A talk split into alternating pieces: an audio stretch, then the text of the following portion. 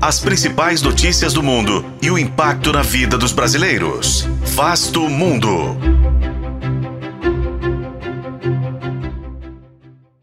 But too often, health has been a footnote in climate discussions.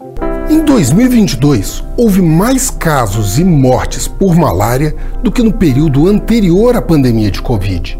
E as mudanças climáticas são um dos principais responsáveis por esse crescimento. Mas o que o clima tem a ver com a malária? Este é Vasto Mundo, podcast de relações internacionais do tempo, e juntos vamos saber mais sobre o avanço da doença no planeta. A Organização Mundial da Saúde relatou mais de 240 milhões de casos de malária e 600 mil mortes no ano passado.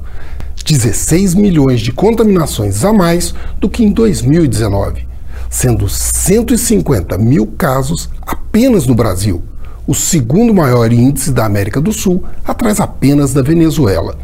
A malária é uma doença causada pelo parasita plasmódio transmitido para os homens pelo mosquito Anopheles, podendo causar febre, enjoos, pele amarelada, dores pelo corpo e até a morte.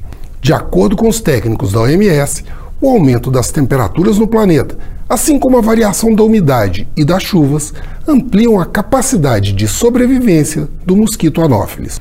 Para se ter uma ideia, Somente as inundações de 2022 no Paquistão multiplicaram por 5 o número de casos no país. O Paquistão foi a nação onde a malária mais avançou, com cerca de 2 milhões de casos a mais do que no período anterior. As variações climáticas afetaram os ganhos conquistados com os testes e a aplicação de vacinas desde 2017 e que foi responsável pela redução de até 13% das mortes em três países africanos, sendo que, em outubro deste ano, uma nova vacina foi aprovada, aumentando as esperanças de se atingir a meta de redução do número de casos de malária em 90% até 2030.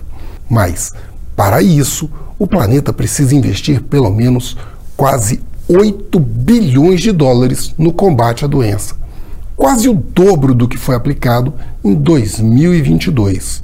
E, como alertou a OMS, atuar consistentemente contra o aquecimento global. Eu sou Frederico Duboc e este foi Vasto Mundo. Acompanhe este e outros episódios no YouTube, nas plataformas de streaming e na programação da FM O Tempo.